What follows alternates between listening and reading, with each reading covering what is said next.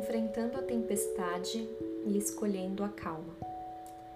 Toda a natureza humana resiste vigorosamente à graça, porque a graça nos transforma e a mudança é dolorosa. Já dizia Martinho Lutero que a única maneira de sobreviver à tempestade perfeita é tendo um bom escudo. E qual é o seu escudo? Você tem algo em que se segurar durante fases desafiadoras? Existem certos pilares aos quais você se protegia no passado e que hoje já não existem mais? Ou você acaba afundando o pilar por ter deixado todo o seu peso sobre ele? Nesse episódio, vamos falar sobre momentos desafiadores das nossas vidas e como encará-los com graça e não ira, agressividade, medo, paralisia ou ansiedade. E eu trago um convite a que você observe de um ponto de vista mais elevado esse momento da sua vida. O seu problema pode não ser um problema em si, mas o modo como você o vê o torna um problema. Há muitas coisas na vida que nós não escolhemos e que não estão dentro do nosso controle. Mas a maior atividade da vida está dentro do nosso domínio e são os nossos pensamentos e nossas ações. A fé é um sentimento inato do homem. A fé sincera é arrebatadora, no entanto, para ser proveitosa, ela deve ser posta em prática, não deve se entorpecer. Por isso, quando proponho um escudo para momentos desafiadores, proponho a você que exercite a fé, os bons pensamentos e as boas atitudes. Nossos pensamentos são capazes de nos paralisar, nos afundar ou nos engrandecer e fortalecer. Enumere os seus pensamentos ansiosos, negativos ou tristes. Vai lá, pega um papel e toma um tempo para isso. Depois observe essa lista e reflita como você pode encarar a vida de uma maneira mais luminosa, mais positiva, contagiante. E perceba como essa escolha mudaria como um efeito dominó os acontecimentos ao seu redor. Escolha a árvore da tranquilidade em lugar da árvore da ansiedade. Você sabe quais são os efeitos da raiva ou da ira? Pessoas com muita raiva têm quatro vezes mais propensão a sofrer de doenças coronárias. Correm mais risco de morrer mais jovens por atitudes ou levianas ou questões de saúde. Experimentam sentimentos de culpa constantemente, especialmente após os episódios de explosão. Familiares e amigos evitam as pessoas muito raivosas e iradas em momentos porque elas têm um gênio muito forte.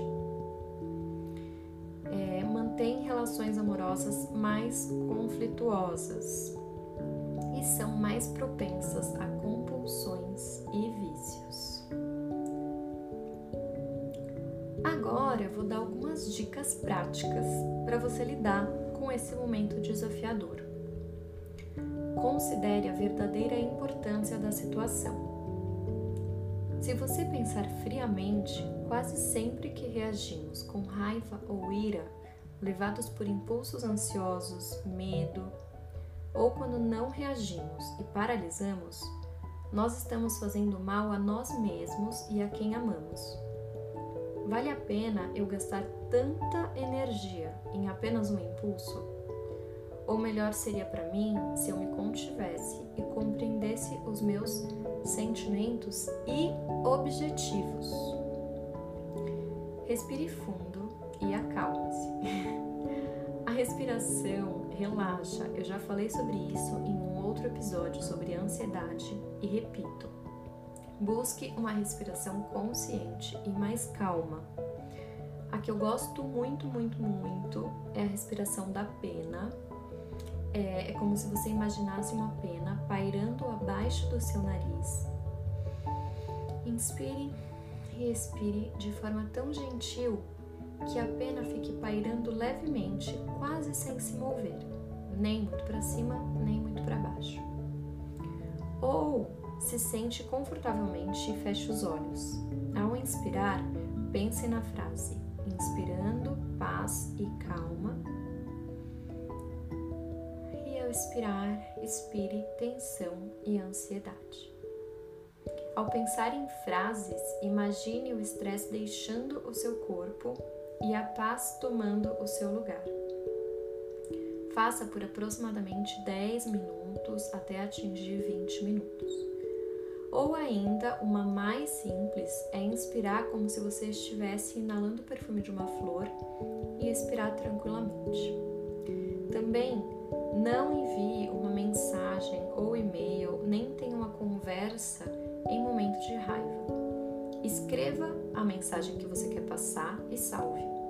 Depois, quando você estiver mais calmo, releia e veja se é isso mesmo que você quer dizer. Cuide de si mesmo. Sim, cuidar de si mesmo e fazer uma atividade que te traga para o seu eixo de paz e tranquilidade é essencial. Digo isso para que você esqueça atividades como sair para beber, entrar em vícios e compulsões. Procure atividades que te elevarão, que te levarão a um estado mais elevado de consciência, a um estado de paz, serenidade, de calma, para que você tenha melhores atitudes. Não se considere lidando com um inimigo ou em uma luta. Essa é bem comum de nós cairmos. É, de pensar nos outros ou na nossa vida de forma como elas não são, que é uma luta constante. Pensar na sua vida exatamente como ela é, apenas como coisas que existem e coisas com as quais eu devo aprender a lidar, vai te ajudar muito. Se alguém parece ter más intenções, tudo bem. O que você pode fazer de bom em relação a isso? Qual é a conduta honrosa, verdadeira e madura que você pode ter? Pratique o perdão. Perdoar não significa perder a batalha. Perdoar verdadeiramente traz harmonia de volta a você e à relação. Seja maduro e responsável pelos seus sentimentos. Não perdoe apenas por perdoar mas verifique qual ou quais motivos que te despertaram um sentimento negativo a ser perdoado e ultrapasse essa barreira curando a si mesmo. Seja grato. Pesquisas já comprovam que a gratidão nos torna mais felizes e abertos à vida. Pesquisadores da Universidade da Califórnia já afirmam que praticar a gratidão melhora inclusive a saúde. Ore ou faça preces, mantras, exercite a sua religiosidade ou a sua espiritualidade. Seguindo as suas crenças, se conecte a algo superior, eleve a sua fé, sua esperança e alimente a centelha divina que habita em seu ser.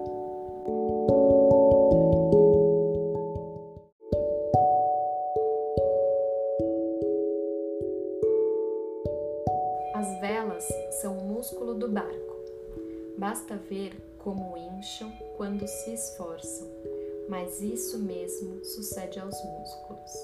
Se não lhes dá uso regularmente, abrandam, amolecem, perdem nervo. José Saramago, em O Conto da Ilha Desconhecida.